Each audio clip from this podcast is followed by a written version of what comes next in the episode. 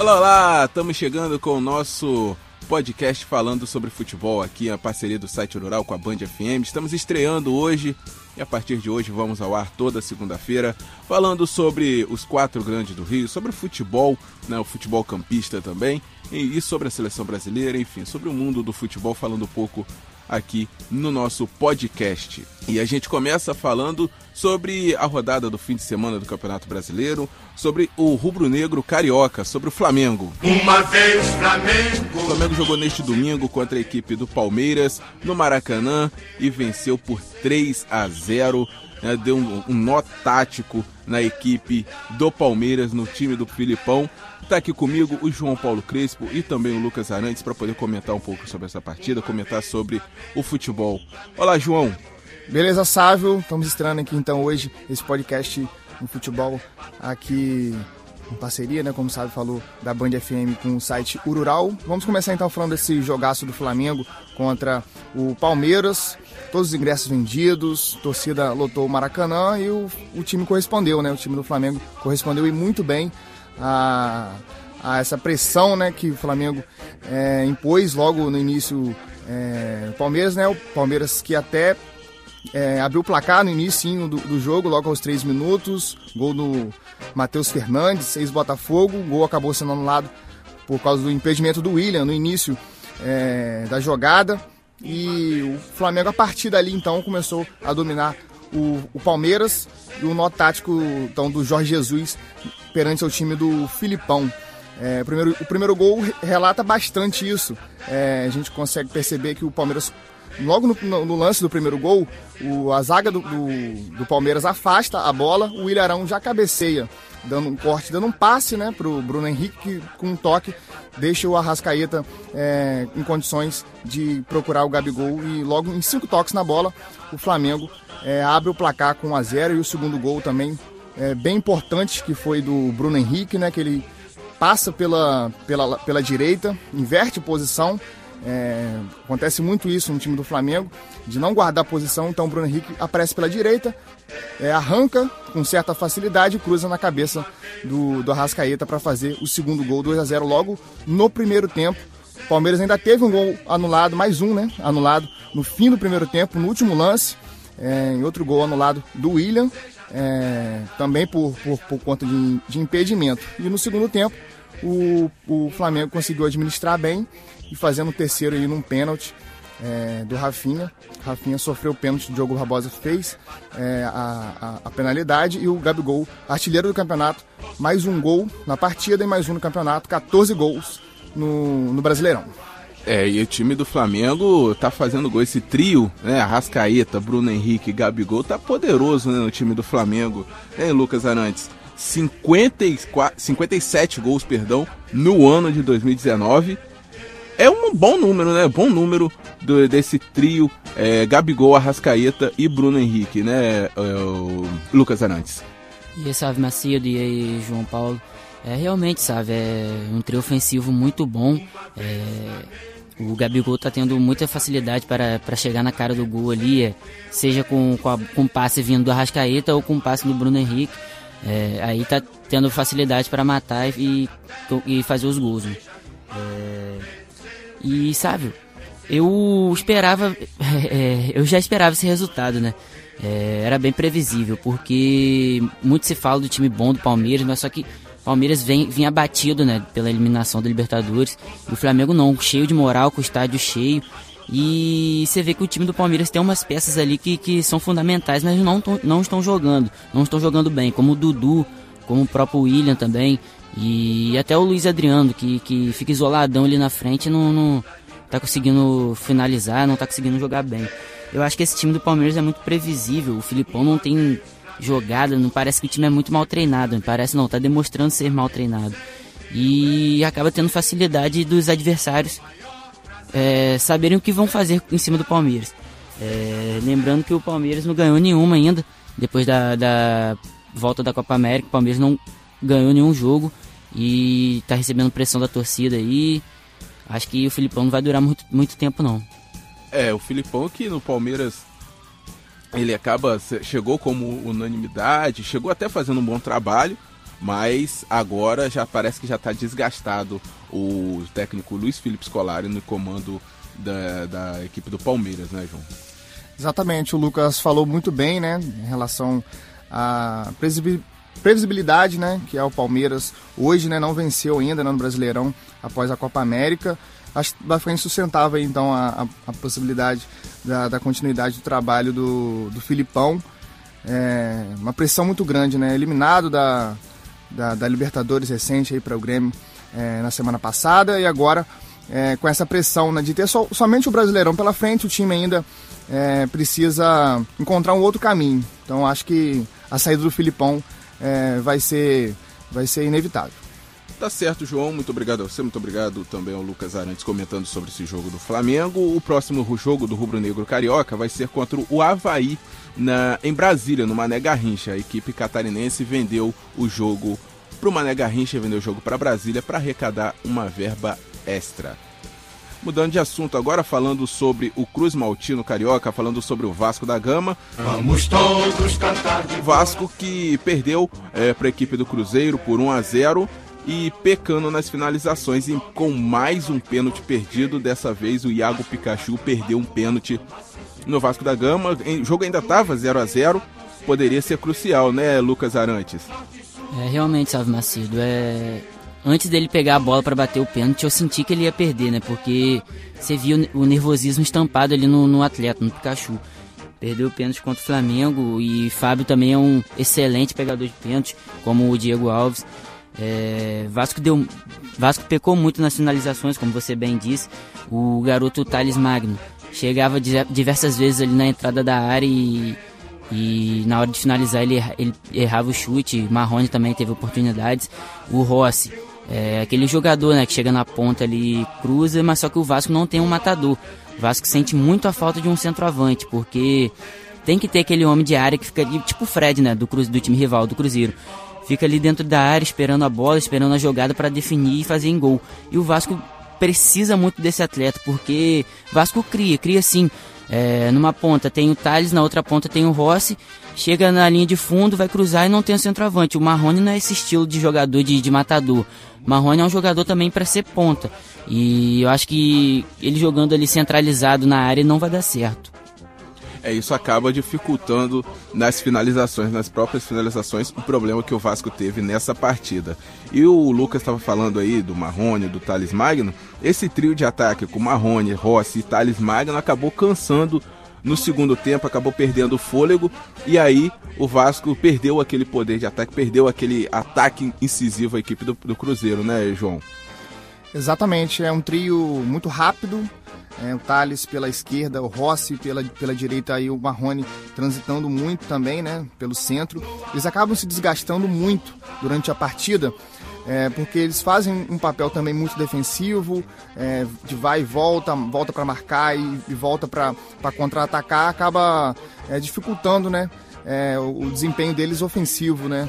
Então isso acaba atrapalhando muito o Vasco é, quando o Vasco precisa né, das finalizações, um contra-ataque rápido é, eles acabam é, ficando um pouco desgastados, né? E no segundo tempo isso aconteceu. No segundo tempo eles acabaram sendo substituídos, né? O Marrone sentiu uma lesão, foi substituído. É, o Rossi, que acabou de voltar de lesão também, inclusive, é, não, não, não duraria né, o, o, o jogo inteiro.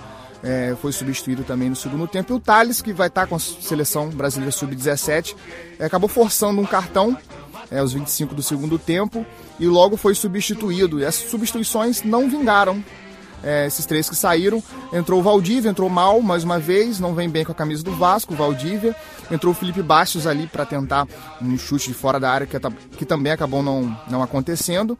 E entrou também é, o Thiago Reis, que esse sim é um centroavante, mas também ficou isolado, né? Porque o Vasco tinha três de frente no final do jogo acabou tomando gol, né, os 35 do segundo tempo, e não teve poder de finalização, é, a não ser por bola aérea, com, com cruzamentos de escanteio no final do jogo, mas o Thiago Reis também não teve oportunidades, mal tocou na bola. Tá certo, muito obrigado, João e Lucas Arantes. O próximo jogo do Cruz Maltino vai ser contra o Bahia em São Januário. O Vasco da Gama aí vai tentar a vitória jogando em seus domínios em São Januário, no Caldeirão São Januário. Falando agora do Alvinegro Carioca, o Botafogo glorioso de General Severiano. Botafogo, Botafogo. O Botafogo até teve um bom início de jogo, mas acabou sofrendo o gol no fim do primeiro tempo e no início da segunda etapa. Isso acaba desmontando toda a tática do, do, do time. Né? Quando toma o gol no final do primeiro tempo, o técnico já estava com uma coisa preparada para poder falar com a equipe.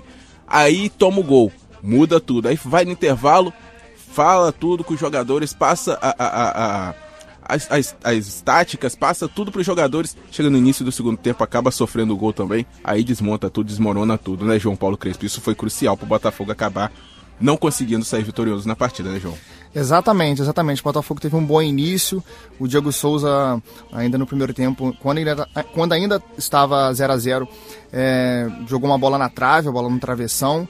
E no, no, fim do primeiro tempo, né, Rodrigo Lindoso fazendo aquela lei do ex, né? Infalível também. Nunca falha, né? Verdade, verdade. Nunca falha a lei do ex, né? O Rodrigo Lindoso no fim do primeiro tempo faz um gol, cobrança do Rafael Sobes, escanteio e o Lindoso cabeceia sozinho na pequena área. E Botafogo, como você disse, né, no intervalo tentou voltar um pouco é, melhor para voltar e, e, empatar logo, mas ac acabou acontecendo o gol do Edenilson no início do segundo tempo, 2 a 0 para o Inter. O Botafogo reclamou bastante de, de, do VAR, né, da arbitragem, os jogadores ficaram um pouco nervosos em campo. É, teve um gol é, do Alex Santana é, anulado, mas foi bem anulado, porque teve no início da jogada uma mão do lateral direito do Botafogo, Fernando, que entrou no segundo tempo. E o Botafogo, a partir dele ficou um pouco nervoso, ainda acabou diminuindo o placar ainda com o Diego Souza, após esse gol anulado, mas acabou sofrendo o gol do Nico Lopes. Nico Lopes que mais de 20 jogos aí, 23 jogos que não fazia um gol, é, passava por uma seca muito grande, conseguiu fazer o terceiro do Botafogo e no final, no último lance da partida, o Marcinho, que no segundo tempo jogou avançado, é, fez o segundo gol no último lance da partida, 3 a 2 do Botafogo. É, lições, lições para o Botafogo do Barroca, que tem a posse de bola, consegue controlar às vezes o adversário, mas infelizmente peca um pouco também em finalizações, é um time que tem feito poucos gols e sofrendo gols bobos, né?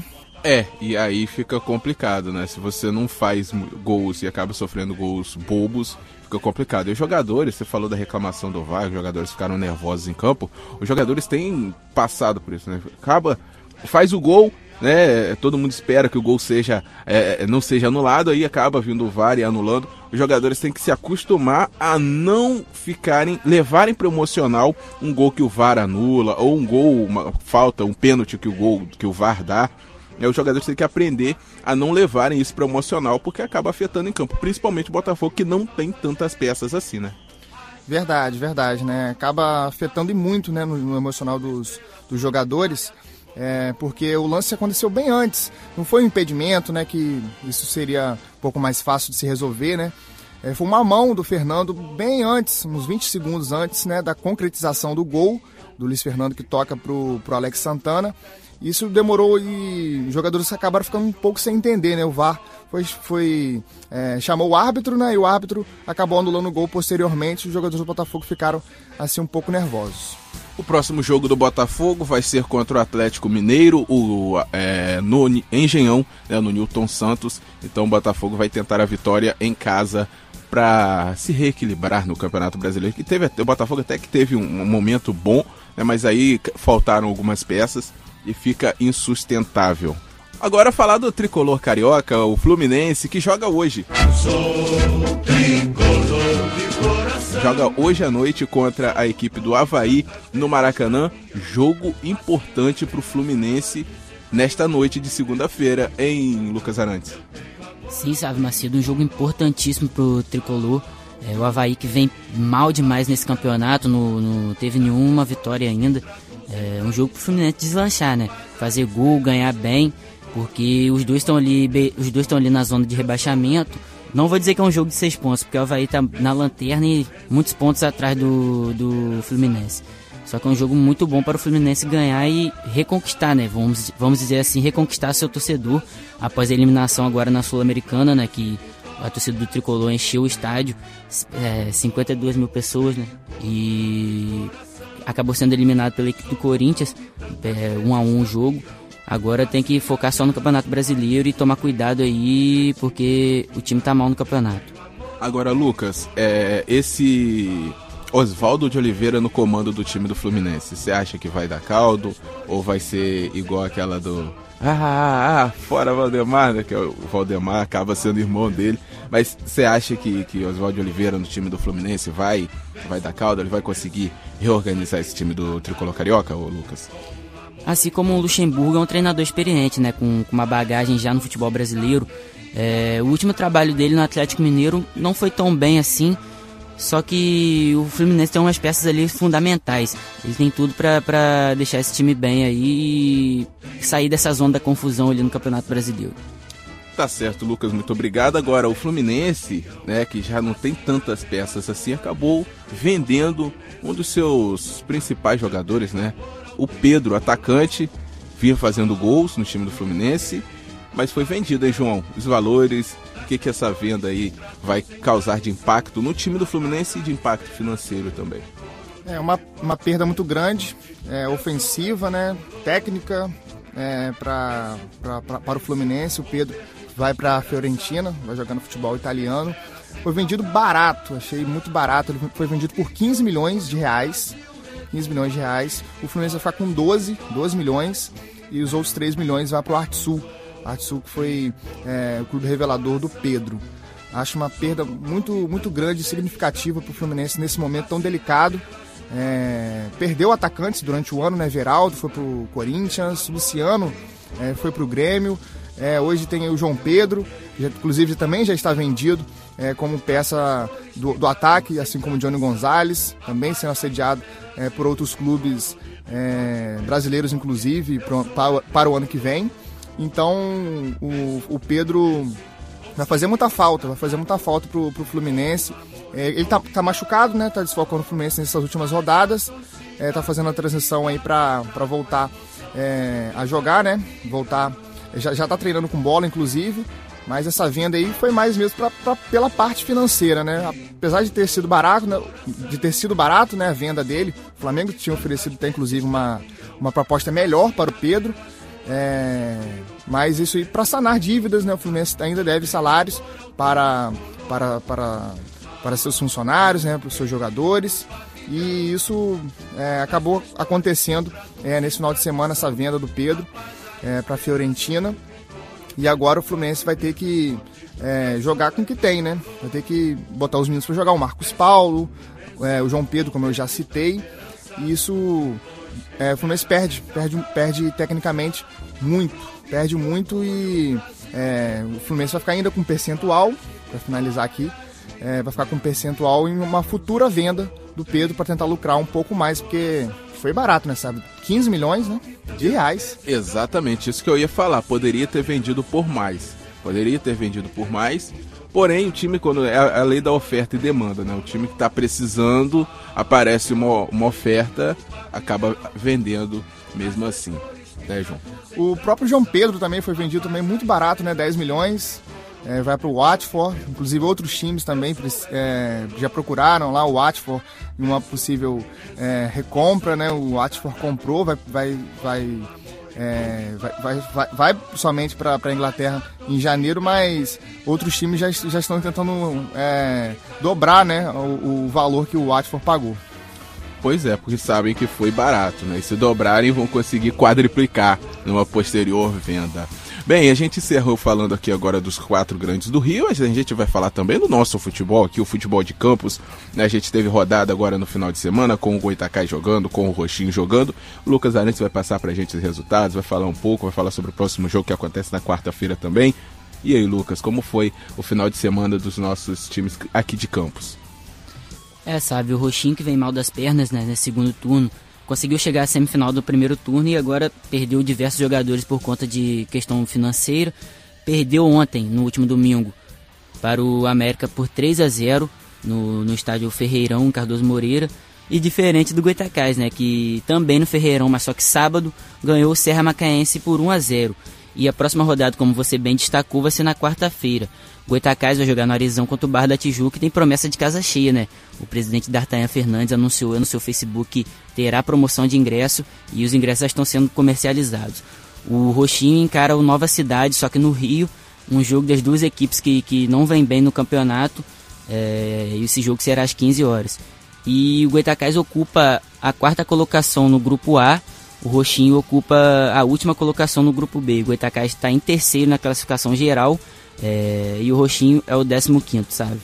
É, essa, essa, esse segundo turno é crucial para as duas equipes se quiserem brigar pelo, pelo acesso para a Série A do Campeonato Carioca do ano que vem, pelo menos para a seletiva né, do, do, Campeonato Carioca do ano que vem. Né? Esse segundo turno é crucial, importante essa promoção que o D'Artagnan fez aí, o presidente do Goitacás, para encher a casa, para poder tentar mais uma vitória, né, mais uma vencer novamente, e aí é, tentar chegar ou à segunda colocação na, na, classificação geral, ou a segunda ou primeira classificação do grupo A, para poder tentar a semifinal e buscar essa classificação. Bem, agradeço e me despeço do João Paulo Crespo e também do Lucas Arantes. Forte abraço para vocês dois. Até a próxima em Lucas Arantes. Grande abraço, Sávio. Grande abraço, João. E até a próxima, amigos. Valeu, João Paulo Crespo. Até segunda que vem.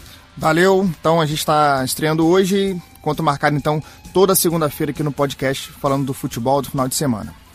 É isso, uma ótima semana a todos, forte abraço e futebol na Band e no site rural, você sabe, é bem melhor. E com o nosso podcast toda segunda fica muito melhor. Tchau, tchau, forte abraço a todos.